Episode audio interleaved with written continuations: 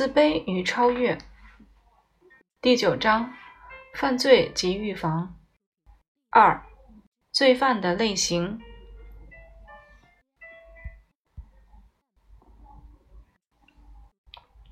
罪犯可以区分成两种类型：一种是他们完全不关注他人，认为他人都是敌人，他们认为没有人欣赏自己；另一种是被宠坏的孩子。他们经常会抱怨，都怪我母亲把我惯坏了，所以我才走上了犯罪的道路。父母们都想把自己的孩子培养成社会栋梁，可能只是不具备合适的教育方法。如果整天严加看管，天天板着脸，肯定是不行的。如果放任孩子自作主张，有求必应，如此他们就容易形成以自我为中心的品性。当他们的愿望有一天不能实现时，他们就会变得怨天尤人，开始怪罪他人或者环境。下面我们举几个例子说明。尽管这些案例的内容并不是为了此观点而写的，我先讲一个卢克夫妇合写的《五百种犯罪生涯》书中的案例。书里写了一个名叫吉手约翰的男孩，他检讨自己的犯罪生涯时说。我从来没有想过自己会变成这个样子。一直到十五六岁，我都是一个乖孩子。我喜欢运动，也喜欢从图书馆借书看，生活井井有条。后来，我父母逼迫我退学，让我去工作，每周只给我五十美分的零用钱，其余的都被父母拿走了。他其实是在控诉自己的父母。如果我们能了解他的家庭情况，就能真正知道他犯罪的原因了。现在我们只能断定他与父母的关系不和谐。我工作了将近一年后，开始有了一个女朋友，她是个很爱玩的女孩。我们发现很多罪犯都是把感情寄托在一个他喜爱的女子身上。让人头疼的是，他女友很爱享受生活。可是他每周只有五十美分的钱可以用，这将对他的合作能力形成巨大的考验。我们不认为钱是维持爱情的唯一因素，并且他应该清楚世界上还有很多女孩子。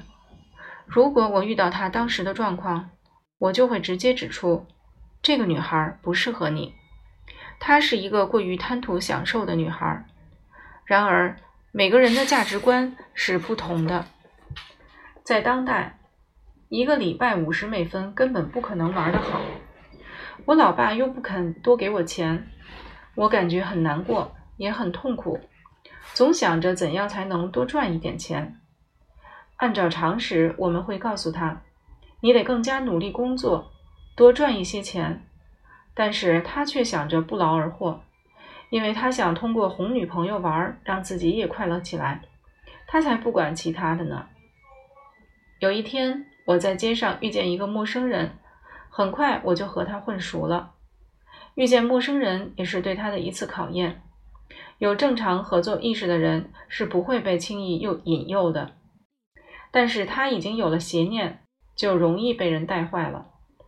这个陌生人是老大，是一个老道的贼，聪明又机灵，对偷盗很有一套。和他一起行动的时候，每次都很顺利。所以我就开始跟着他了。他的父母有一栋房子，父亲是工厂里的一个领班。周末他们才有才能有空全家团聚。他们家里有三个小孩，除他之外，其他人从来没有过任何犯罪的记录。我很好奇那些坚信遗传决定论的科学家怎么看待这件事情。这个男孩还承认自己在十五岁时就开始与异性发生性关系了。有人一定会说他是一个好色之徒，但其实他只是为了满足自己，让自己快乐。他对别人并没有兴趣，他是为了让自己在这方面得到别人的赞赏和崇拜。在他十六岁时，由于他和同伴偷盗民宅而被捕了。我们发现他在其他方面也证实了我们所说的观点。他希望自己是受人崇拜、被人追捧的人。为了吸引女孩子的注意，他不惜给他们买单。他戴着一一顶大盖帽，颈部系着一条红色的大手帕，腰间还插着一把枪，简直就像一个西部的牛仔。他是一个自负的人，想表现得像个英雄一样，但又没有真的本事。对于警察指控他的各种罪名，他全部都承认了，还扬言还有更多的呢。他对法律权利完全没有顾忌。我觉得生命没有什么活下去的意义，所谓的正常生活对我来说没有任何意义。我对于此除了蔑视，别无其他。这些思想都是一种潜意识，他对此没有了解，根本不知道这些连贯起来意味着什么。他认为生活充满了负担。但是他却不明白自己为什么如此泄气。我学会了不信任他人。大家都说贼不互偷，这其实是错的。我之前有一个同伴，我对他极好，但是他却反过来害我。如果我有了足够的钱，我一定会像其他人一样踏实生活。我想说，如果我有足够的钱可以用。我就不需要工作了。我讨厌工作，以后我也不绝不会工作。他这些话想表达的是，让我走上犯罪道路的是精神压抑。我压抑着自己的欲望，最终走上了犯罪的道路。这一点值得我们仔细分析。我每次犯罪都不是预谋的，是我恰好开车到某个地方，那里有东西会引诱我。我就控制不住欲望，就把它偷走了。他认为自己是一个英雄，根本不承认这是一种懦夫的表现。我第一次被警察抓到时，我身上带着价值一万四千元的珠宝，正打算把这些卖掉换成钱，然后去见女朋友。这种人通过给女孩子花钱，轻易赢取了满足感。他们都认为这是一种真正的胜利。监狱里设有各类的学习班，我要尽可能去多听课，但不是为了改过自新，而是为了让自己成为更厉害的人，提升作案技能。这表示他对人类极度仇恨。不仅如此，他根本不想继续生存。他说：“如果我有自己的孩子的话，我一定会杀死他，因为我把他带到这个世界上。”本身就是一种犯罪。那么，该怎样感化这样的人呢？除了让他重建和别人的合作关系外，别无他法。我们要让他明白他的想法错在了哪里。我们需要追溯他童年时代的经历，找到他最早产生对人生的误解的事情，以便帮助他纠正想法。在这个案例中，我对他的事知道的不太多。所以只能靠自己来推测，他应该是家中的长子。起初他受尽宠爱，后来其他孩子出生了，他的地位也随之失去。如果我的推测是对的，我就会发现，像这样的小事都可能阻碍他发展出与人合作的能力。约翰说，他在被送进监狱后受尽虐待，出去后充满了对社会的仇恨。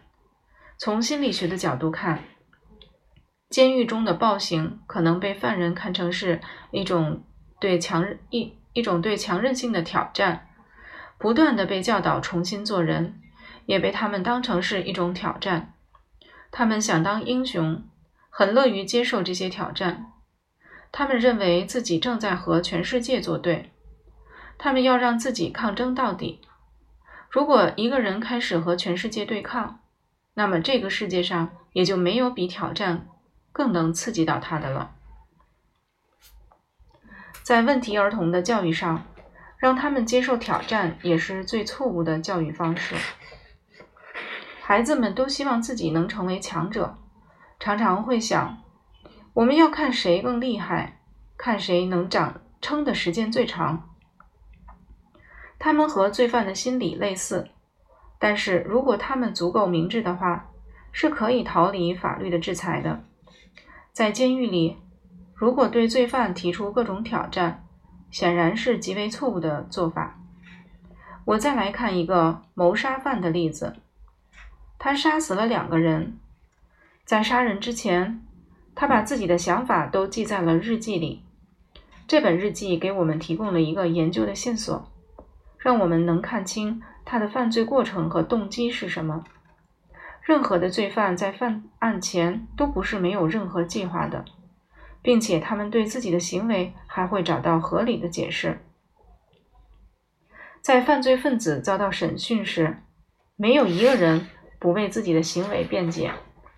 即使是罪犯，也能看出他在寻求某种社会责任感，但是他们却想逃离这种责任感的束缚。因此，在陀思妥耶夫斯基的小说中，拉克斯科尔尼科夫躺在床上想了两个月，考虑是否该去犯罪。他总是问自己：“我是拿破仑，还是一个胆小怕事的人？”终于，他用这个想法说服了自己，欺骗自己，从而达到犯罪的目的。其实，罪犯也都知道他过的不是有意义的生活，他也知道什么样的生活是有意义的。但是，他们的懦懦弱让他们无法接受过一种有意义的人生。正是因为他们没有奉献社会的能力，才越发的胆小和软弱。生活的所有问题都是需要合作才能解决的，他们却缺乏合作精神。下面是从这本日记里面摘抄出来的句子：人们都讨厌我，嫌弃我，甚至家人都不理我。我什么都不想顾及了，我已经受不了了。我可以任人欺负，但是吃饭问题怎么解决呢？肚子可是不听话的，他开始为自己找借口了。有人说我会死在绞刑架上，但是饿死和绞死又有什么区别呢？在另一个案例里，一个母亲跟她的孩子说：“我知道你早晚会将我勒死的。”果不其然，在男孩十七岁时勒死了他的妈妈。杀人犯的日记里还有这样的话：“反正无论如何，我都是要死的，我就没有什么可顾忌的了。我喜欢的女孩子也不理我了，我一无所有，别人也拿我没有办法。他想要喜欢的女孩子能接受他，但是他没有得体的衣服，也没有钱。他认为女孩就是一项财产，只要拥有她。”爱情和婚姻的问题就都迎刃而解了。事已至此，我不得不出此下策，我要将它夺取过来，否则我也将彻底灭亡。这样的人做事情一般都比较极端，他们就像一个小孩子，要么得到所有的东西，要么就是什么都不要。我将一切都准备好了，就等着星期四来实施了。谋杀目标也已经选好了，就等着时机了。时机一到，我就要做这件非常非常人能做的不一般的大事了。他将自己看作一个伟大的英雄，这是一件极其惨烈的事情，不是任何一个人都可以做的。他带了把刀，杀死了一个男人，这真不是每个人都做得出来的事。就像牧羊人驱策羊群一样，饥饿也驱使着人们去作恶。我也许明天就见不到太阳升起了，不过我已经不在乎了。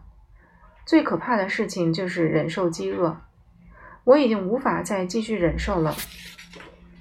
犯罪必定要付出代价，但这也比活被活活饿死要强。如果饿死了，就没有人会关注我，但如果我犯了罪，有很多人会来看我，还会有人对我表示同情。没有一个人像我现在这么煎熬，这么害怕。实际上，他并没有像他想象出来的英雄那样。审讯时，他说：“尽管我没有刺穿他的心脏，但是他死了。我也会判被判处死刑。遗憾的是。”我一辈子都没有穿过像这样高贵漂亮的衣服，这时，他的作案动机已经从饥饿换成了衣服。他辩解说：“我不知道自己到底做了什么事。”罪犯对自己行为的辩解各不相同。有时候，他们在犯案前会先喝酒，以便推卸责任。这些都证明了他们得经过艰难的挣扎，才能突破社会感觉的束缚。在每个对犯罪生涯的描述中，我相信都能发现这一点。